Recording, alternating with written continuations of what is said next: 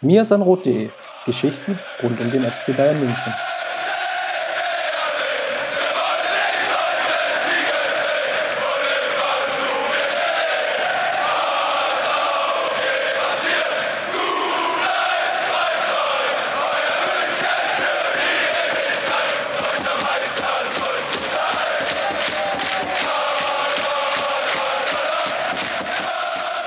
Herzlich willkommen zum Mirsanrot Podcast, Folge 23. Mein Name ist Christopher und heute machen wir eine kleine Berliner Runde und deswegen ist der Steffen an meiner Seite. Hi.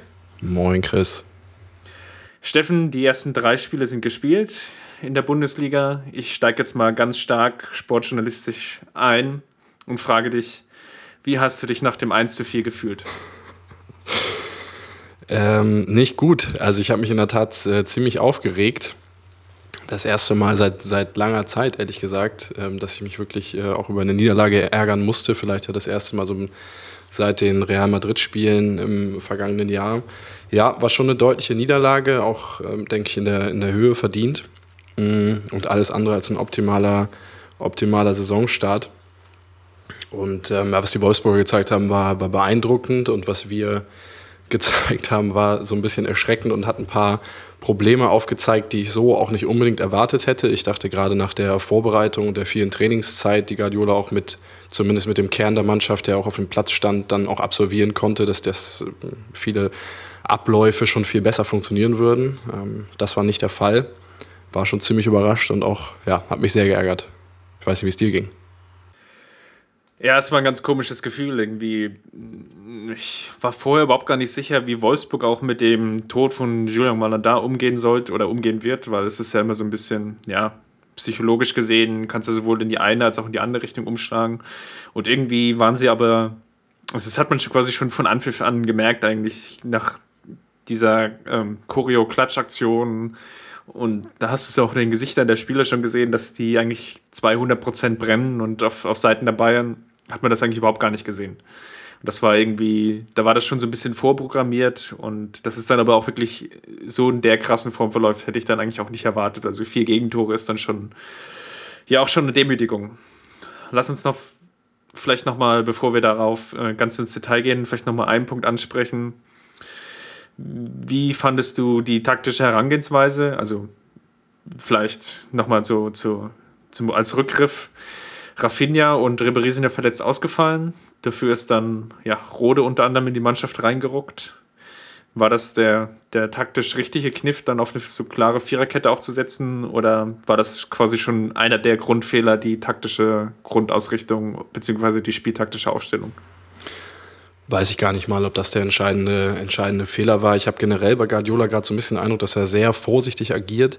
Jetzt auch im letzten Spiel gegen Stuttgart haben wir das ja ganz gut herausgearbeitet, wo er auch äh, mit einer Viererkette begonnen hat und mit drei zentralen Mittelfeldspielern davor, die auch eine sehr zurückhaltende Rolle ähm, gegen Stuttgart jetzt gespielt haben, auch gegen Wolfsburg dann mit der Viererkette begonnen. Ich, ich weiß nicht genau, ob er da nicht mutig genug ist, dann, wenn man so einen Spieler wie Weiser zum Beispiel reinbringt, äh, der jetzt, ähm, äh, ja, wie viele Spiele gemacht hat?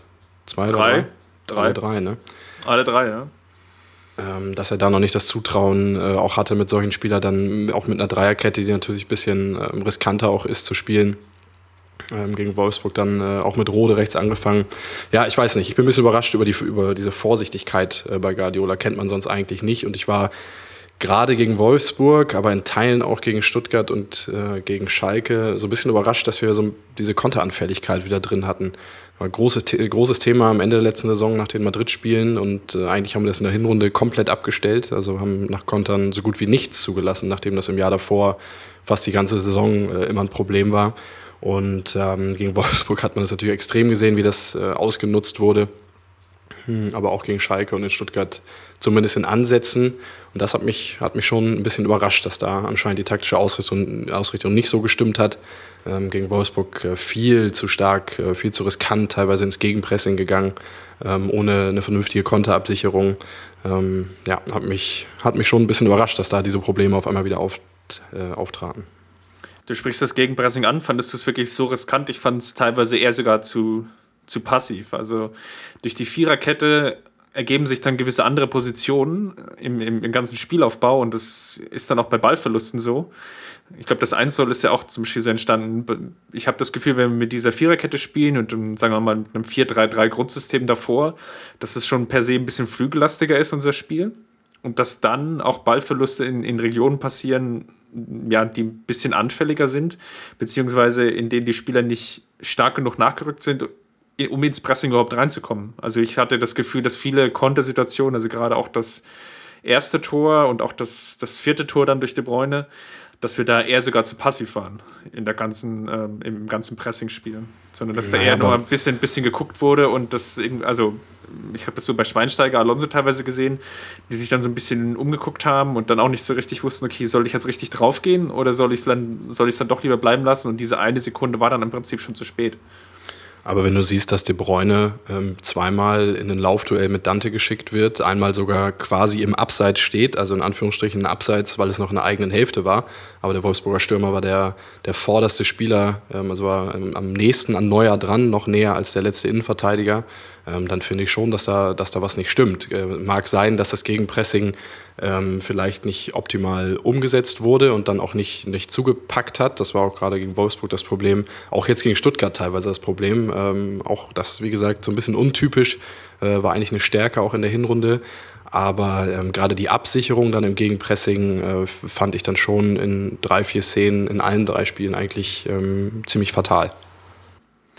Ja, da stimme ich dir auf jeden Fall zu. Es liegt, glaube ich, zum einen ein bisschen an der individuellen Form der Spieler. Also ich habe das Gefühl, dass äh, Bernat überhaupt noch gar nicht in die Rückrunde reingekommen ist. Der hat zwar jetzt alle drei Spiele gespielt, aber ist irgendwie ja nie wirklich positiv aufgefallen, eher, eher sogar negativ. Also gerade in, in Stuttgart hat er ja so eine Rolle gehabt, ja, relativ offensiv und, und, zum Teil auch in Wolfsburg so ein bisschen taktisch bedingt, dadurch, dass das Spiel sehr stark auf die Flügel getragen wurde. Da hat er blieb er im Prinzip komplett blass. Und ja, wie du es jetzt sagst, in der Konterabsicherung, das war ja eine seiner Stärken in der Hinrunde, dass er relativ gut und, und schnell wieder zurücklaufen konnte und so auch Passwege gut zustellen konnte und Bälle abfangen konnte, ohne selbst groß in den Zweikampf gehen zu müssen. Das ist, hat mir quasi in allen drei Spielen bisher gefehlt. Das ist vielleicht so einer der, der Gründe, die ich sehe. Jetzt nicht nur am Bernat festgemacht, sondern vielleicht auch ein Stück weit an, an Boateng, zumindest in den ersten anderthalb Spielen das war so von der, von, vom Formaufbau auf jeden Fall noch steigerungsfähig. Bernard ja immerhin äh, das Tor gemacht gegen Wolfsburg, nachdem er in der Hinrunde äh, sehr viele Abschlüsse auch im Strafraum hatte und nicht äh, getroffen hat. Aber du hast natürlich recht. Wenn ich jetzt mal Benatia in seinen zwei Spielen, wenn ich Robben rausnehme, in Abstrichen Schweinsteiger und Neuer, denke ich, kann man auch rausnehmen. Alle anderen haben aus meiner Sicht ähm, bisher absolut noch nicht ihre Normalform erreicht. Und das ist dann auch schwierig, das äh, das zu kompensieren. Dante hat große Probleme gehabt im ersten Spiel. Alonso hat in zweieinhalb Spielen bis zur, bis zur Halbzeit in Stuttgart enorme Probleme gehabt. Werden wir gleich, denke ich, auch noch drüber sprechen. Ich hätte mir sogar vorstellen können, dass er in Stuttgart zunächst auf der Bank sitzt, nach, nach wirklich zwei eher schwachen Leistungen. Ähm, in der Offensive, wie gesagt, Robben äh, funktioniert immer, äh, gibt immer Vollgas, äh, kreiert Torchancen, äh, kann man komplett rausnehmen aus der Kritik, aber Lewandowski, auch Müller, auch Götze, es hat auch seinen Grund gehabt, dass äh, Guardiola da ziemlich durchgewechselt hat in der Offensive und jedes Mal einen anderen dann draußen gelassen hat. Mhm ja, wenige Spieler mit, mit äh, Normalform und das ist dann schon auch schwierig zu kompensieren. Man muss natürlich sagen, ich habe heute auch zum Kollegen gesagt, das ist schon eine ziemliche Formkrise oder eine schwächere Phase, die wir gerade durchmachen. Er guckte mich auch nur an und sagte, naja, vier Punkte, davon einmal mit zehn Mann über einen weiten äh, Teile der Partie gegen Schalke gespielt. Äh, so eine Formkrise hätte ich auch gern mal.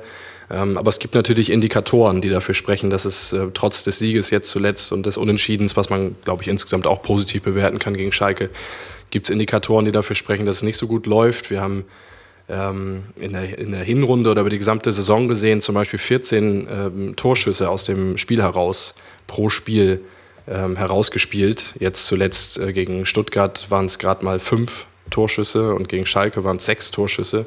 Also ein großer Unterschied. Auch bei den äh, Abschlüssen innerhalb des Strafraums gibt es einen riesen Unterschied zwischen dem, was in der Hinrunde war und was jetzt war. Von daher ist das schon, schon so ein bisschen handfest, so eine Schwächephase. Andererseits haben wir das alle auch ein bisschen vor der Saison vorausgesagt. Wir haben zwar, äh, glaube ich, alle eher gedacht, dass, dass es äh, im Herbst mal kommt, so eine Schwächephase. Jetzt ist sie jetzt da und man muss, glaube ich, damit umgehen und aufpassen, dass der Vorsprung, der zum Glück immer noch komfortabel ist, äh, dann in den nächsten Wochen nicht weiter schmilzt. Ja, lass uns vielleicht nochmal abschließend das, das Wolfsburg-Spiel äh, behandeln, bevor wir dann weitergehen und nochmal über das komische Spiel gegen Schalke und Stuttgart reden. Ja, jetzt haben wir schon ein bisschen so die, die Probleme angesprochen. Wie, wie hast du denn ja, den, den kämpferischen Aspekt der Mannschaft empfunden? Das fand ich dann in der zweiten Halbzeit zumindest positiv. Also, ja, gut, das zweite Tor ist halt dann schon, kann man schon sagen, extrem blöd gefallen für Wolfsburg. Und was, was mir dann aber positiv gefallen hatte, ist, dass die Mannschaft trotzdem nicht, nicht aufgegeben hatte, sondern dass sie dann immer weiter gedrängt hat, selbst als dann irgendwie das 3-0 noch gefallen ist. Ja, irgendwie immer noch darauf gedrängt hatte, irgendwie noch versucht hat, Tore zu erzielen. Das ist so das, was ich so ein bisschen positiv aus dem Wolfsburg-Spiel mitnehme. Weil ich glaube, wenn, es im Idealfall in der Champions League weitergeht, das haben wir zumindest auch gegen Real Madrid gesehen, es, es wird glaube ich, nicht mehr so einfach sein, dass es alle Spiele total glatt laufen und dass, dass du am Ende mit einer 14-0 oder 15-0 aus dieser Partie rausgehst, sondern dass es vielleicht dann auch mal knappere Spiele geben kann. Und da ist es dann einfach auch, glaube ich, ganz gut, wenn die Mannschaft so kleinere Nackenschläge ganz gut wegstecken kann. Ja, ich fand auch gerade das Wolfsburg-Spiel, zumindest offensiv, war es auch gar nicht so schlecht. Also 16 zu 13 Torschüsse, 12 zu 8 Torschüsse im Strafraum. Ähm, eine leicht positive Zweikampfbilanz, auch was die Laufstatistiken angeht. Zwar Wolfsburg insgesamt äh, mehr gelaufen, aber Bayern mit mehr Sprints, mit mehr intensiven Läufen, mit mehr schnellen Läufen. Das spricht schon dafür, dass ähm, die Moral stimmte. Man hat dann auch gedrängt. Auch so kann man sicherlich das eine oder andere Kontertor dann äh, erklären, wenn man nach einem nach einem 3-1 nochmal noch mal sehr viel auch äh, versucht. Ja, also es, es war in Ordnung. Das Ergebnis war trotzdem ein ziemlicher Nacken, Nackenschlag und hat halt äh, ja, einfach ein paar Probleme ähm, offenbart, beziehungsweise Wolfsburg ein paar Probleme ähm, eiskalt ausgenutzt. Guardiola hat ja dann reagiert. Ähm, wir haben ja gespielt am Freitag und das nächste Spiel war am Dienstag. Und Guardiola hat in der Partie aber gegen Wolfsburg schon reagiert, beim, beim Stand von 3 zu 1 war es, glaube ich, noch. Hat Lewandowski runtergenommen und hat auch ohne Lewandowski gegen Schalke angefangen. War das jetzt für dich so dermaßen überraschend? Weil ich fand, wie gesagt, ähm, er war auf jeden Fall einer der Spieler in Wolfsburg, die dann zumindest in der zweiten Halbzeit durch den kämpferischen Aspekt noch positiv aufgefallen sind. Deswegen war ich schon ein bisschen überrascht. Wie fandest du es? Hat mich nicht unbedingt überrascht, weil ich fand, dass Götze nach seiner Einwechslung gegen Wolfsburg auch ähm, ganz äh, Aktivposten war. Gegen Schalke haben wir dann auch ein bisschen mit einer anderen Ausrichtung gespielt, auch mit einer Dreierkette begonnen. Ähm, es war klar, dass Schalke extrem tief stehen wird, ganz anders äh, als Wolfsburg übrigens, die zwar nicht besonders hoch angegriffen haben, aber dann die Viererkette durchaus sehr hoch verteidigt haben. Das war klar, dass das bei Schalke so ein bisschen anders sein wird. Ich vermute, er hat da versucht, dann mit Götze, mit einem weiteren spielerischen ähm, Element, das so ein bisschen zu knacken, auch durchs Zentrum, weil Lewandowski da im Vergleich zu Götze vielleicht nicht der also eher der schwächere Spieler in den ganz engen Räumen in der Nähe des Strafraums ist. Von daher war ich jetzt nicht komplett überrascht. Ähm, ich fand es auch gut, dass er jetzt äh, im letzten Spiel dann gegen Stuttgart auch Götze wieder von Anfang an gebracht hat, nachdem er sehr früh gegen Schalke dann leider runter musste. Vielleicht nochmal auf, auf Lewandowski zurück. Andererseits ist es natürlich so, ich glaube, er lebt extrem von dem, von dem Zutrauen des Trainers und ich, ich bin mir nicht hundertprozentig sicher, ob das dann die, die absolut richtige Entscheidung war. Das, das, Problem ist ja auch vielleicht auf der Stürmerposition, um das vielleicht auch nochmal so ein bisschen aus, auszuführen wir haben halt mit Pizarro, glaube ich, nur noch einen zweiten Stürmer im Kader, der, ja, ich will jetzt nicht sagen, bezahltes Abtrainieren, aber der, der einfach nicht mehr an die, die Klasse, sagen wir mal, rankommt, die er vielleicht noch unter Jupp Heynckes hatte, beziehungsweise die, die er im Vorjahr hatte. Ich glaube, er steht aktuell auch noch bei null Saisontoren, zumindest in der Bundesliga. Ist mir jetzt kein in Erinnerung geblieben. Das ist natürlich schon, sagen wir mal, auch ein gewisser Faktor dass einfach auch kein, kein zweiter Stürmer, der in der Hinterhand ist, der zumindest annähernd das Niveau erreicht oder zumindest ja, sich auf einem ähnlichen Level bewegen kann.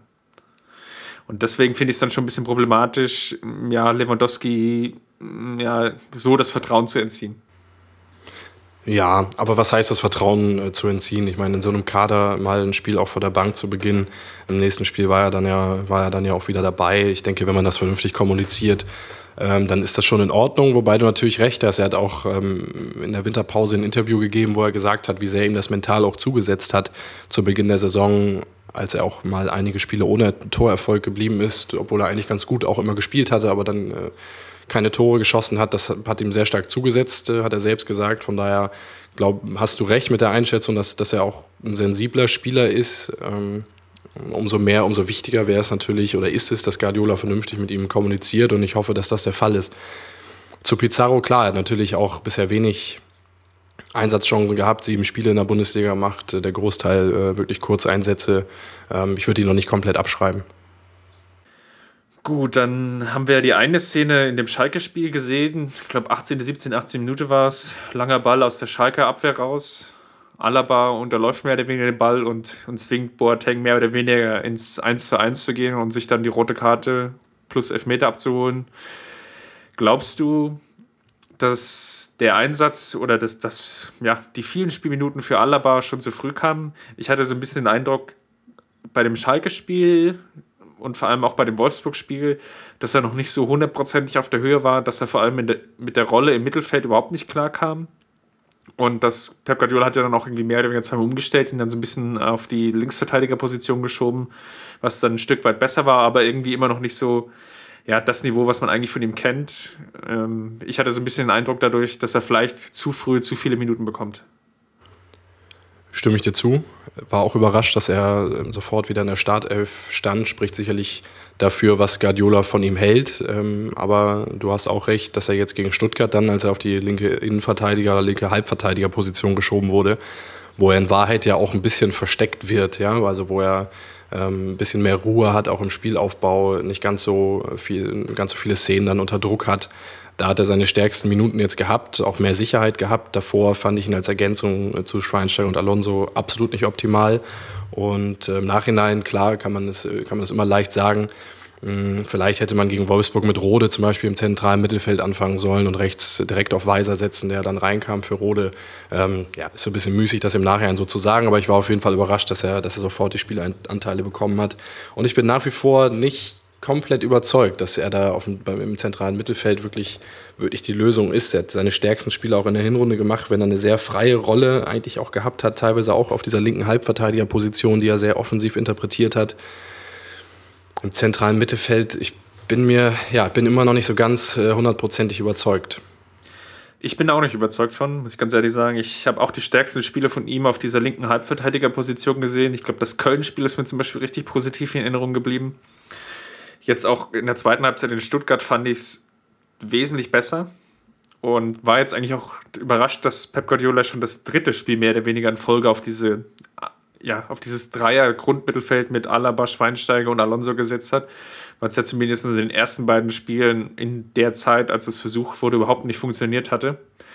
Vor allem, weil die Abstände zwischen den Spielern teilweise viel zu groß bzw. viel zu klein waren. Also die, die richtige Abstimmung hat untereinander gefehlt und vor allem auch die ja, die Raumaufteilung dabei. Also ganz oft hat man die Spieler mehr oder weniger auf einer Linie gesehen, beziehungsweise in einem so schlechten Winkel, dass daraus keine guten Dreiecke entstanden sind, also keine guten Passdreiecke, dass mehr oder weniger der Spielaufbau dadurch absolut behindert war. Das hat man auch relativ gut im Stuttgart in der ersten Halbzeit gesehen und auch gegen, gegen Schalke. Es ist halt quasi fast überhaupt nichts, beziehungsweise eigentlich gar nichts über die linke Angriffsseite gelaufen weil da die Abstimmung total gefehlt hatte. Die, die Raumaufteilung war untereinander ähm, relativ schlecht, sodass die jeweilig gegnerischen Mannschaften eigentlich mit geringstem Aufwand, ja, dass das Bayern-Spiel im Prinzip so gut zustellen konnten, beziehungsweise so gut zudecken oder sie die Passwege so gut eindämmen und zudecken konnten. Ja, dass im Prinzip nur noch das, das Spiel über die rechte Seite lief, wo ja, Robben dann durch seine individuelle Klasse dann ein bisschen noch ähm, ja, Attraktivität bzw. Schwung in das Offensivspiel reinbringen konnte. Das hatte mich auf jeden Fall schon überrascht, dass er dann schon das dritte Spiel in Folge auf, also der Trainer das dritte Spiel in Folge auf diese Grundformation setzte. Ja, ich glaube, gegen Schalke hat er sogar auch dann erst auf der Halbverteidigerposition angefangen und dann musste er umgestellt werden, ne? nach der roten Karte, meine ich. Aber Alaba hat halt zwei große Stärken, finde ich, in seinem Spiel. Das eine ist die Dynamik, wenn er mit dem Ball am Fuß, äh, wie wir das ja auf seiner linken Verteidigerposition da auch jahrelang kannten, äh, die Linie äh, runterging, auch den vor ihm spielenden Spieler hinterlaufen hat, mit hoher Dynamik dann immer einen Mitspieler gebunden hat. Und das zweite ist, finde ich, ein sehr gutes Vorwärtspassspiel, möchte ich das mal nennen. Also wenn er das Spiel vor sich hat, ähm, spielt er sehr sichere Pässe, spielt auch gute, scharfe Pässe. Aber das sind halt beides Dinge, die auf so einer Achterrolle, wenn er sie so interpretieren sollen, eigentlich gar nicht wirklich zur Geltung kommen. Da geht es ja eher darum, äh, in, mit kleinen Abständen, kurze Pässe, kurze Bewegungen, ähm, schnelle, kurze Antritte. Mm, und das finde ich, da, da ist er nicht perfekt aufgehoben. Deswegen auf so einer Sechserrolle kann ich mir ihn durchaus vorstellen, wenn er das Spiel vor sich hat und dann, wie gesagt, mit, äh, mit klugen Pässen agiert, dann auch nachstoßen kann äh, mit, mit seiner Dynamik, das kann ich mir vorstellen. Ähm, aber das hat er halt jetzt zuletzt nicht gespielt, weil es zwei äh, eher klassischere Sechser neben ihm gab und er war eher die, die Ergänzung. Und ich finde, er kann da seine Stärken nicht, nicht optimal einsetzen. Aber lass uns mal äh, über Alonso und Schweinsteiger auch noch mal ähm, äh, kurz sprechen. Du hast mir, äh, ohne jetzt Kommunikationsgeheimnisse zu brechen, während des äh, Stuttgart-Spiel äh, eine Nachricht geschrieben, das Experiment Alonso Schweinsteiger ist gescheitert. Ja, das gebe ich offen und ehrlich zu. Habe ich gemacht. War so, glaube ich, erste Halbzeit, glaube ich, so 30., 35. Minute dürfte es gewesen sein. Und zwar einfach von dem Eindruck geprägt, ja, wie ich es jetzt gerade im Prinzip schon beschrieben habe. Vielleicht war auch einer dieser, dieser Problemstellen, dass die, die fehlende Integration von Alaba und dass es dann quasi so eine ja, strukturelle Unterzahl gab. Aber mir hat einfach auch die, die Abstimmung der beiden untereinander überhaupt nicht gefallen. Also, was jetzt im Prinzip für das Trio zutraf, traf im Prinzip auch für das Duo zu. Ähm, die, die Abstände zwischen Schweinsteiger und, und Alonso waren teilweise auch ja, zu weit oder ja, einfach nicht, nicht gut genug. Und ja, sie standen sich dann teilweise zu sehr auf den Füßen. Was mir auch äh, überhaupt nicht gefallen hatte, war, dass keiner von beiden zu verstanden hatte, dem, dem Spiel ja, eine gewisse Schnelligkeit zu verleihen. Sondern es war, vielleicht lag es auch an dem relativ schlechten Offensivspiel der, der Angriffsreihe. Das muss man vielleicht irgendwie nochmal im Detail analysieren. Aber wenn man sich jetzt nur auf den reinen ballführenden Spieler fokussiert, dann hatte man schon den Eindruck, ja, dass der Ball einfach noch einen Tick zu lange gehalten wurde, dass teilweise Pässe einfach unsauber gespielt wurden, dass, wie, wie schon eben gerade angesprochen, die Abstände untereinander nicht so gut gepasst haben. Ja, und dann, dann fehlte mir dann auch zwischen, zwischen beiden Spielern derjenige oder einer von, von den beiden, der irgendwie auch mal den, den Kreativmoment ins, ins Aufbauspiel mit reinbringt. Das hatte mir irgendwie absolut gefehlt. Und muss auch dazu sagen, seitdem die Gegner Xavi Alonso besser verstehen, und er nicht mehr so viel Zeit hat, den Ball zu führen, ähm, fehlt in dieses Moment auch. Also er kann sich ja im Vergleich jetzt zu den ersten Saisonspielen, also mir ist das Köln-Spiel ist ja gerade schon angesprochen worden, aber auch der, der 6-0-Sieg gegen Bremen, da konnte er Alonso im Prinzip machen, was er wollte. Diese Szenen gibt es ja im Prinzip nicht mehr. Alonso wird jetzt besser zugedeckt, wird aktiv angelaufen von den Gegenspielern, also egal eigentlich, in welcher Grundformation der Gegner spielt. Alonso wird eigentlich mittlerweile konsequent unter Druck gesetzt und aktuell haben wir noch keine richtige Lösung gefunden, um mit diesem Problem umzugehen. Ja, er hat sich in der Hinrunde dann häufig ja durch, durch extremes Abkippen, dann auch gerade wenn wir ähm, äh, auch mit einer Viererkette gespielt haben zwischen die beiden Innenverteidiger, dem auch immer so ein bisschen entzogen und viele Mannschaften haben ihn in der Tat dann auch gelassen. Äh, man merkt aber schon, und das haben wir in der Hinrunde ja durchaus auch immer wieder kritisch angemerkt, dass dieser Alonso-Hype noch im vollen Gange war, als er einen Ballbesitzrekord nach dem anderen irgendwie aufstellte und alle sagten, so, das ist jetzt hier die neue Qualität in der Bundesliga und so weiter, haben, haben wir auch schon kritisch angemerkt, dass er unter hohem Druck in der Entscheidungsfindung nicht der allerbeste ist. Ich glaube, die, die Leverkusener oder auch, auch Dortmund im Hinspiel hat das, hat das in Phasen sehr gut schon, schon rausgearbeitet und das haben jetzt einige Teams dann auch übernommen. Mm, ich finde gerade bei, bei Spielverlagerungen dauert es unglaublich lange momentan, was ich, was ich nicht verstehe, weil ähm, gerade in den Phasen, wo wir mit Viererkette gespielt haben, haben wir auch ein sehr breites Spielfeld ähm, dann provoziert. Und es war häufig so, dass ähm, genau wie eigentlich die richtige Idee war, man hat sich in einer Seite so ein bisschen festgespielt, hat da auch ähm, viele Gegenspieler gebunden und anstatt dann sehr schnell auf die andere Seite zu kommen, war es sehr umständlich zu Alonso, dann zu einem Innenverteidiger, dann zu einem Außenverteidiger. In der Tat sehr langsam. Und zu dem Duo muss ich sagen, Schweinsteiger, Alonso, also wenn wir jetzt ein weißes Blatt Papier haben und wir haben alle Spieler, die beim FC Bayern äh, spielen, sind fit, dann glaube ich niemals, dass die erste Wahl Alonso und Schweinsteiger auf der Position wäre. In der Situation jetzt, ohne Philipp Lahm, ohne Thiago, ohne Javi Martinez, fällt es mir schwer zu sagen, wir verzichten jetzt darauf, zwei wirklich ja immer noch gute Spieler da zusammen auf den Platz zu bringen, weil einfach die Alternativen ein bisschen fehlen. Ich weiß, dass die ersten ähm, auch äh, Gianluca Gaudino fordern, aber ich glaube nicht, dass das eine Lösung der Problematik ähm, ist, weil Gaudino gerade in der, in der Rückwärtsbewegung und im individuellen Zweikampf einfach unglaubliche Schwächen hat, die er in der ersten Saisonhälfte bei seinen Kurzeinsätzen ja auch bewiesen hat.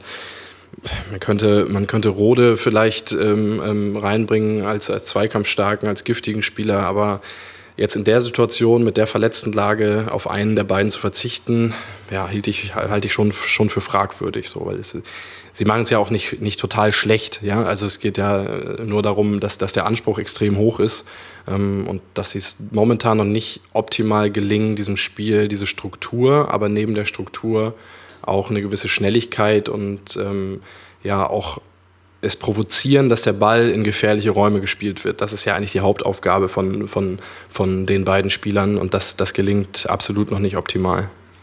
Ja, wie du es jetzt schon angesprochen hast, dadurch, dass Alonso ja relativ gut bespielt wird mittlerweile von den gegnerischen Mannschaften, ergeben sich ja eigentlich wieder Freiräume und die schaffen wir es aktuell eigentlich noch nicht gut zu bespielen.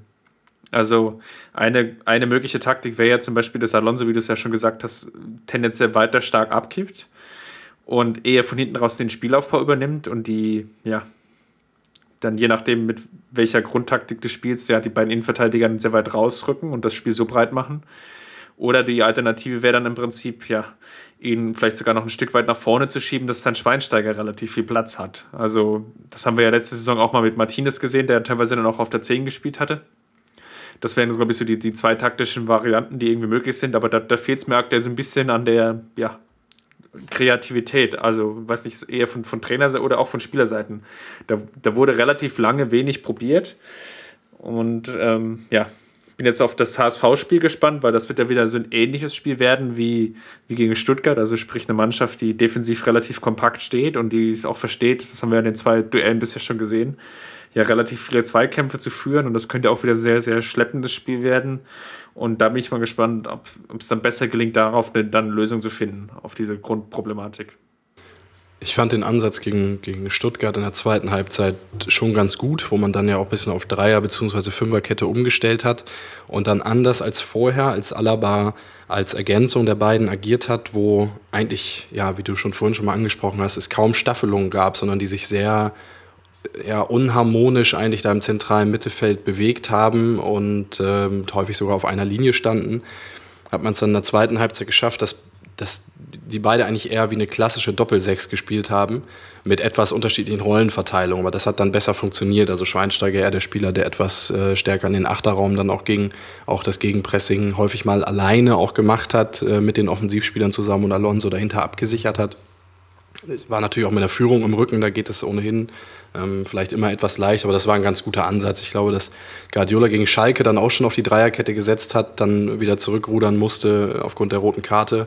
Ähm, gegen Stuttgart kann ich mir nicht ganz erklären, warum man nicht mit der Dreierkette angefangen hat. Vielleicht ähm, wollte man da mit, mit Dante, der wieder reinkam, noch, noch nicht so ein Risiko eingehen, weiß ich nicht, aber ich glaube, dass das schon auch wieder eine Lösung sein kann, auch weil man auch zum Beispiel in der Konterabsicherung natürlich einen Innenverteidiger oder Halbverteidiger hinten mehr hat, als wenn man mit einer Viererkette spielt, die in Wahrheit bei Ballbesitz ja eigentlich sind es ja dann nur zwei Spieler, die übrig sind. Die hinten bleiben die beiden Innenverteidiger, weil die Außenverteidiger so extrem weit aufgerückt sind.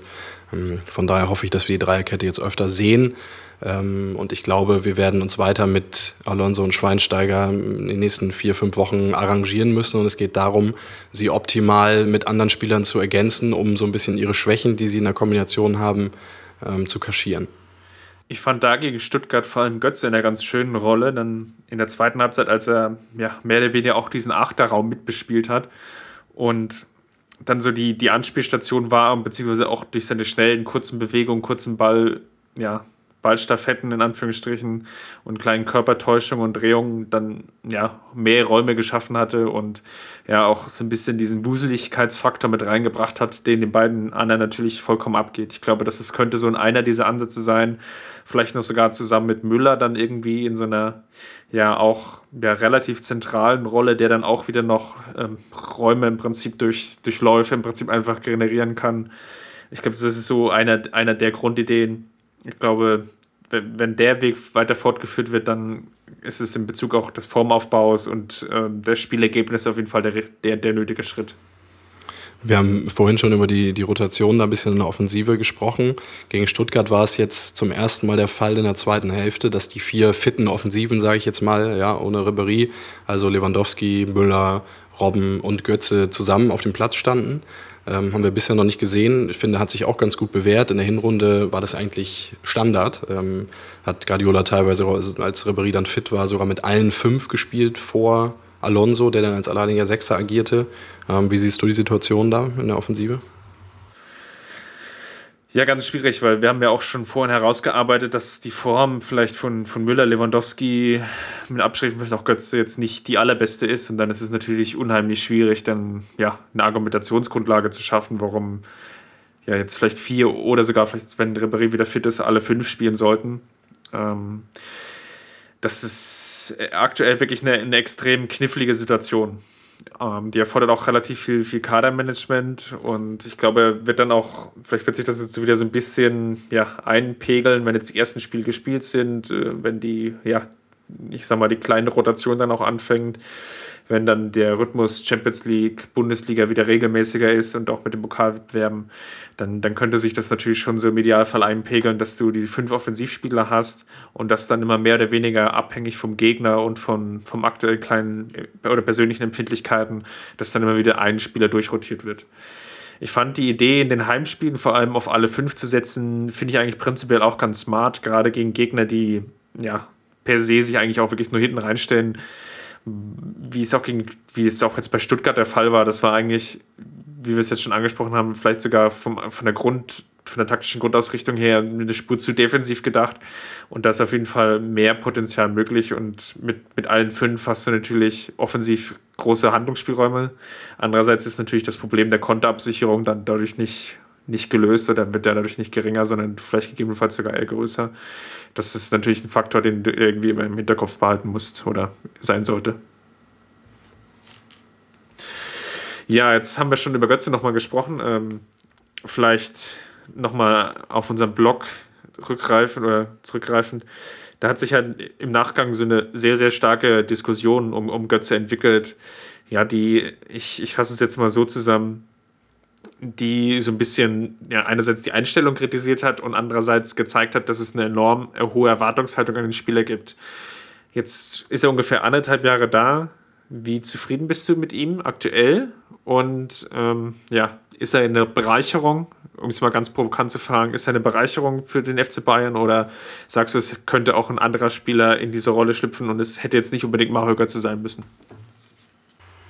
Mhm.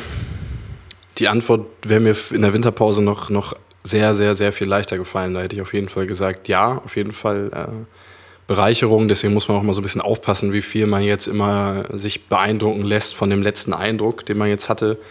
Ähm, in der Winterpause, wie gesagt, hatte ich es ganz klar gesagt. Auf jeden Fall Bereicherung. Da haben wir auch überall in den äh, Medien die Texte gelesen. Götze endgültig in München angekommen und ist jetzt endlich ein wichtiger Bestandteil. Hatte eine, hat eine gute, ordentliche bis gute Hinrunde gespielt, hat auch in der letzten Saison, ähm, auch wenn es jetzt keine herausragende Saison war, aber auch viele gute Momente gehabt. Äh, Im Sommer mit dem Weltmeister-Moment sozusagen auch nochmal obendrauf.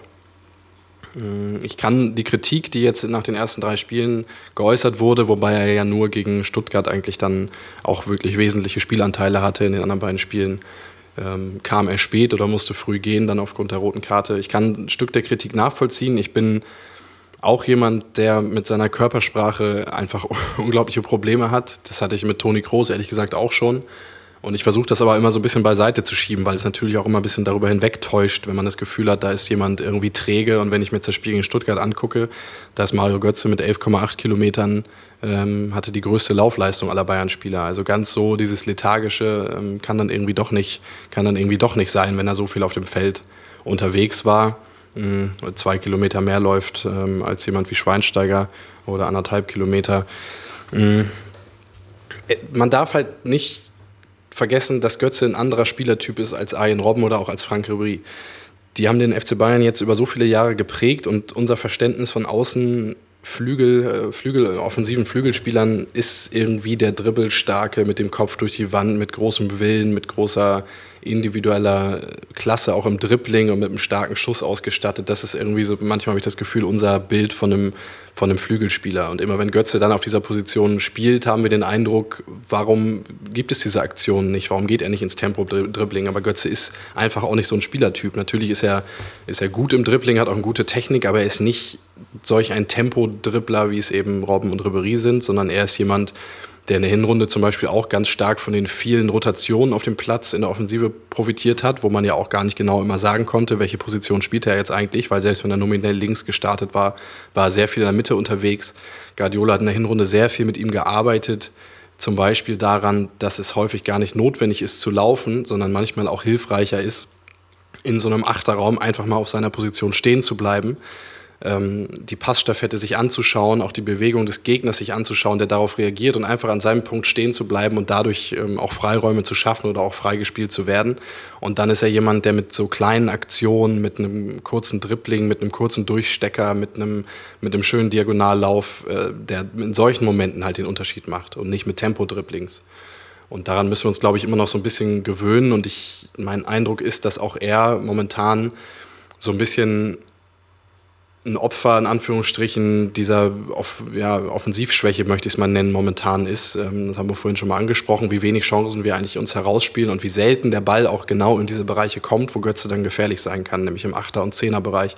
Und sowohl gegen Wolfsburg als auch gegen Schalke als auch gegen Stuttgart gesehen, dass häufig der Ball schon von der Mittellinie dann, weil die Räume sehr eng sind, in die vorderste Front geschlagen wird, also in Richtung Lewandowski zum Beispiel und teilweise auch hohe Bälle geschlagen werden. Das ist alles nicht Mario Götze Spiel.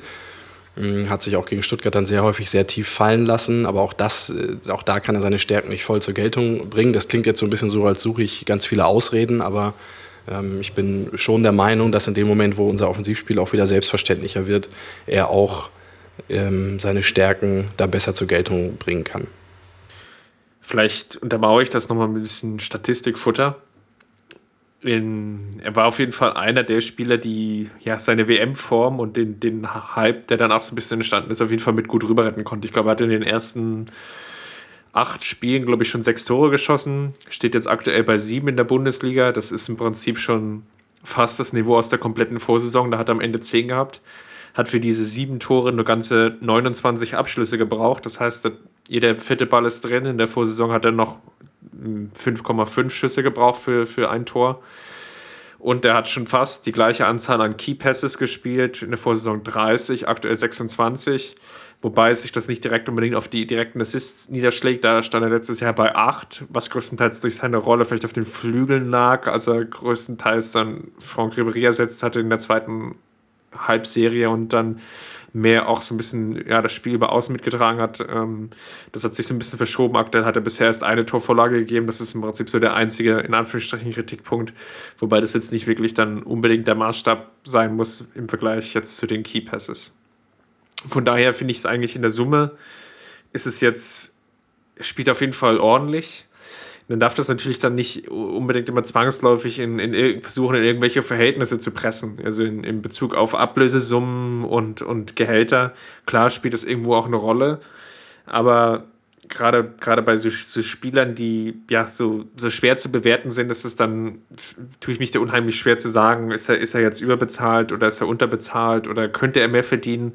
Das sind, das sind Kriterien, die, die die fallen mir einfach unheimlich schwer zu bewerten und deswegen lasse ich sie eigentlich im, im Regelfall außen vor oder beziehungsweise ziehe sie nicht so sehr in die Analyse mit ein, weil es im Prinzip jetzt eigentlich kein, kein Argument sein kann, nur weil ein Spieler mehr Ablöse gekostet hat, muss er automatisch mehr Verantwortung tragen oder weniger Verantwortung tragen als andere Spieler. Ich finde, ein gutes Kriterium oder eins der besten Kriterien bei der Bewertung von Spielern ist eigentlich so das Ansehen dieses Spielers bei, bei seinen Mitspielern. Und ich finde, das, wenn man selbst mal Fußball gespielt hat, man hatte eigentlich immer auf dem Platz das Gefühl, oder man wusste eigentlich immer, wer sind die zwei, drei entscheidenden Spieler, die deiner Mannschaft irgendwie am, die am Ende den Unterschied ausmachen werden und die für die besonderen Momente irgendwie da sind. Und wenn ich an das WM-Finale zurückdenke, wie sowohl Joachim Löw äh, ihm das mit auf den Weg gegeben hat, als auch mehrere Spieler von Schweinsteiger ähm, über Philipp Lahm, die vor der Verlängerung gegen Argentinien alle zu Götze gegangen sind, das hinterher auch erzählt haben, zu Götze gegangen sind und gesagt haben, du musst das heute machen für uns, du bist derjenige, der den Unterschied ausmachen kann. Ähm, vielleicht sollte man das nicht überbewerten, aber ich glaube, das ist auf jeden Fall ein Faktor, der dafür spricht, wie, wie hoch das Ansehen ähm, des Fußballers Mario Götze auch bei seinen Mitspielern ist und wie sehr sie, wie sehr sie wissen, ähm, wie er den Unterschied ausmachen kann. Und das spricht für mich auch dafür, dass man noch weiter so ein bisschen vielleicht geduldig bleiben muss und äh, jetzt gerade in dieser Rückrunde ein bisschen geduldig bleiben muss und ähm, dass er gerade auch, wenn, wie gesagt, das, das Offensivspiel wieder ein bisschen besser funktioniert, auch dass bei ihm ein bisschen besser funktionieren wird, aber auf der anderen Seite, ich, ich kann diese Frustration verstehen. Ich denke auch manchmal, so ein, manchmal möchte man so jemanden wie Götze irgendwie schütteln ja, und sagen, werd mal wütend, so, werd mal aggressiv, so was Schweinsteiger sich ja auch über die Jahre so ein bisschen erarbeitet hat. War ja auch früher jemand, der, dem man jetzt nicht irgendwie unterstellt hätte, dass er da, ähm, als er 22, 23 war, dass irgendwie das Wichtigste für ihn äh, irgendein Spiel gegen Stuttgart oder so wäre. Heute ist es bei Schweinsteiger völlig klar, ja. Der geht in so ein Spiel wie Stuttgart äh, holt sich nach zehn Minuten irgendwie schon fast zwei gelbe Karten ab, weil er so aggressiv in das Spiel reingeht. Ähm, und manchmal wünsche ich mir so eine Entwicklung auch bei Götze, weil die fußballerischen Qualitäten sind un unbestritten. Ähm, aber auch äh, jemand wie Arjen Robben, wenn man die Aggressivität von dem sieht auf dem Platz, das kann natürlich nochmal so ein Fünkchen mehr einfach bringen. Und ja, ich gebe bei Götze da nicht, nicht die Hoffnung auf. Irgendwas muss ich tun, damit er mal sauer wird. Ich weiß es nicht. Ja, muss da, glaube ich, noch auch mal ein bisschen die Kirche im Dorf lassen. Er ist ja auch noch ein sehr, sehr junger Spieler, jetzt 22 Jahre alt. Und wenn du jetzt so den Vergleich ziehst, äh, ja, jetzt haben wir zwar gesagt, nicht mit Ribéry und Robben vergleichen, aber vielleicht nochmal ein Stück weit, äh, wo waren die beiden Spieler, als, als sie in dem vergleichbaren Alter waren? Robben war größtenteils verletzt und, und Ribéry war so ein bisschen noch in dieser ähm, ja, Findungsphase hin zu dem Weltklasse-Spieler, der geworden ist, mit teilweise viel, viel schlechteren Zahlen in, in Sachen Torerfolg und Assists und vielen anderen weiteren Parametern. Von daher denke ich schon, schon dass er ein relativ guter Spieler ist und der den, den FC Bayern auch perspektivisch weiterbringen kann. Gerade in Bezug auf wieder die genannten beiden Spieler, wenn, wenn die beiden mal nicht mehr beim FC Bayern spielen können oder werden und auch nicht mehr in dieser gleichen Rolle, wie sie es jetzt vielleicht noch machen und das Spiel aktuell ja noch vollkommen tragen, sondern dass, dass Götze auf jeden Fall schon ein Teil oder eines dieser Puzzlestücke sein kann, der dann, ja, dann ein Stück weit eine andere Rolle hat, wie wir es jetzt, glaube ich, ganz gut rausgearbeitet haben, aber unterm Strich doch sehr, sehr, sehr wichtig sein kann für dieses Team. Lass uns vielleicht nochmal einen Blick weiterschauen und zwar ja auf die nächsten Spiele, die jetzt anstehen. Wir haben ja schon gesagt, dass es jetzt ja, wieder Schlag auf Schlag weitergeht. Das nächste Spiel ist der HSV. Haben wir jetzt schon zweimal gespielt unter den neuen Dreher Zinnbauer. Wie siehst du es? Was, was denkst du? HSV jetzt mit zwei Siegen in Folge. Wenn sie am Wochenende in München gewinnen, wäre es das erste Mal seit knapp vier Jahren, dass sie wieder drei Spiele in Folge gewinnen. Haben sie die Chance, die Serie zu brechen? Nein. Nein, glaube ich nicht. Mach mir nicht allzu viele, mach mir nicht allzu viele, viele Sorgen. Ich glaube, dass jetzt in der Bundesliga eine ganz gute Phase beginnt, um wirklich Tempo aufzunehmen. Man hat jetzt den HSV, dann Paderborn, dann Köln, dann Hannover und dann die ähm, sicherlich sehr gefährlichen Werderaner. Mal gucken, ob sie ihren Lauf bis Mitte März dann noch fortsetzen können zwischen den Spielen HSV Paderborn und dann schon das erste Champions League Spiel gegen Donetsk. Also das ist jetzt die Phase, wo man Rhythmus aufnehmen muss, wo man Tempo aufnehmen muss, wo auch die, die Abläufe, die in der Hinrunde so wie so selbstverständlich eigentlich funktioniert haben, ähm, sich auch wieder erarbeiten muss. Und ich habe vor dem HSV eigentlich ähm, wenig Angst, muss ich sagen, weil ich habe äh, Respekt da vor jedem Gegner und äh, auch vor dem einen, einen oder anderen äh, Individualspieler. Ähm, ja, aber ich bin schon sehr, sehr optimistisch, dass es jetzt auch mit einem Sieg gegen den HSV weitergeht. Ja, dann geht es ja gleich Dienstag weiter, hast du schon angesprochen, gegen Schachtja Donetsk. Was denkst du, inwieweit könnten wir vor dem oder bei dem HSV-Spiel noch ja, eine gewisse taktische, ja, ich nenne es jetzt mal Spielereien einstudieren nennen? Ähm, erwartest du da noch in gewisser Weise was? Weil Schachtja, so wie ich sie jetzt aktuell gesehen habe, ja auch relativ ja, schnelle, dribbelstarke Spieler, gut im Umschaltspiel, haben mit Luis Adriano aktuell den Torjäger der Champions League mit, glaube ich, fast neun Toren in fünf Spielen. Hinzu kommen ja auch noch weitere Brasilianer wie Tyson, Wellington, Douglas Costa, Alex Teixeira, das sind ja alles relativ schnelle Spieler. Also das Konter-Umschaltspiel könnte auf jeden Fall wieder ein Problem werden gegen, gegen Schachtjör. Erwartest du, dass gegen den HSV dann auch prinzipiell von Anfang an nochmal auf die Dreierkette gesetzt wird, einfach um diese Konterabsicherung nochmal ein bisschen in diesem Spielsystem zu üben? Mm, ja, um sie zu üben, weiß ich gar nicht, aber ich würde jetzt vor diesem Spiel gegen Donetsk hoffe ich einfach nicht drauf, dass da, dass da allzu viel experimentiert wird, sondern wie gesagt, es geht darum, jetzt Rhythmus aufzunehmen. Es geht auch gar nicht darum, habe ich ja neulich auch mal getwittert, irgendwelche Rekorde aufzustellen, sondern es geht einfach darum, jetzt wieder in diesen Rhythmus zu kommen und soliden Fußball zu spielen. Und wir haben dann ja zwischen dem Hinspiel in Donetsk, was glaube ich, wie du es auch schon äh, gesagt hast, eine Herausforderung wird, relativ lange Zeit bis zum Rückspiel. Das Rückspiel ist erst am 11. März. Ähm, also fast vier, vier Wochen. Wochen. dazwischen. Ne? Ja. Ähm, und da wird man in der Zwischenzeit sicherlich das eine oder andere auch nochmal probieren können. Ich rechne damit, dass Holger Bartstuber in dieser Phase ähm, auch zurückkommt, sein, sein Pflichtspiel-Comeback feiert. Mhm, aber wie gesagt, vor dem Hinspiel gegen Donetsk aus meiner Sicht keine Experimente, sondern Rhythmus aufnehmen und ja, eine solide, einen soliden Fußball äh, anfangen zu spielen. Gut, Holger Bartstuber hast du schon angesprochen. Philipp Lahm steigt diese Woche noch ins, ins Lauftraining ein. Ja, dann fehlt im Prinzip nur noch Thiago. Da hatte sich jetzt Alonso ein Stück weit verplappert, der irgendwie jetzt noch so von anderthalb Monaten gesprochen hat, die er ungefähr noch brauchen wird. Ja, das sind im Prinzip die drei Spieler oder vier Spieler, die jetzt noch zurückkommen. Welchen von denen wünschst du dir am, am schnellsten zurück? Mhm. Zählt Bartschuber zu den drei dazu? Ja, Badstube zähle ich mal mit dazu. Ja, oder der vierte ist ja auch egal. So. Ähm, oder lass, ja, aus, aus, aus dem Pool der vier Spieler. Wer sollte jetzt. Also Badstuber wünsche ich mir. Äh, ja. Badstuber wünsche ich mir aus emotionalen Gründen ähm, so schnell wie möglich zurück, weil ich ähm, das einfach möchte, dass er wieder Fußball spielt. Und Philipp Lahm sicherlich aus sportlichen Gründen derjenige, den ich am ehesten zurück erwarte. Ähm, ich habe schon immer gesagt, Lahm ist ein Spieler, dessen Wert man vor allen Dingen merkt, wenn er, wenn er mal nicht dabei ist. Und das wird der FC Bayern auch in Zukunft, wenn er dann 2018 mal seine Karriere beendet. Ähm, auch danach, glaube ich, noch sehr, sehr stark spüren. Auch die Nationalmannschaft hat es jetzt schon gespürt mit äh, schwierigen Auftritten nach seinem Rücktritt. Da hoffe ich, dass er wieder zurückkommt und dass er auch ist ja auch ein bisschen neu für ihn, so eine langfristige Verletzung jetzt im relativ hohen Fußballalter. Bin ich gespannt, wie schnell er da wieder auch in Form kommt. Äh, anders als bei Schweinsteiger haben wir da kaum, kaum Erfahrungswerte.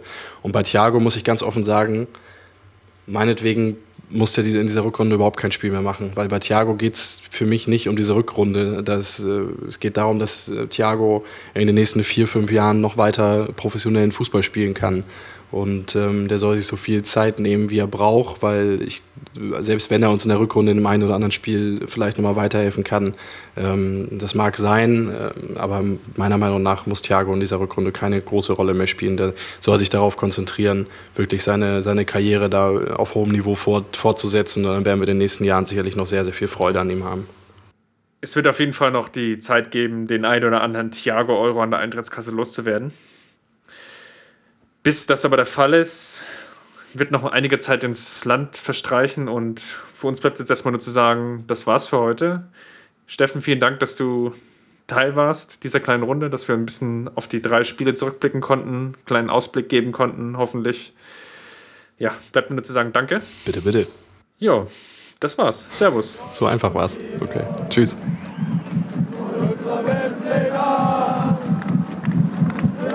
Kampf gewonnen, den Thron erklommen, der Haien hat's gemacht.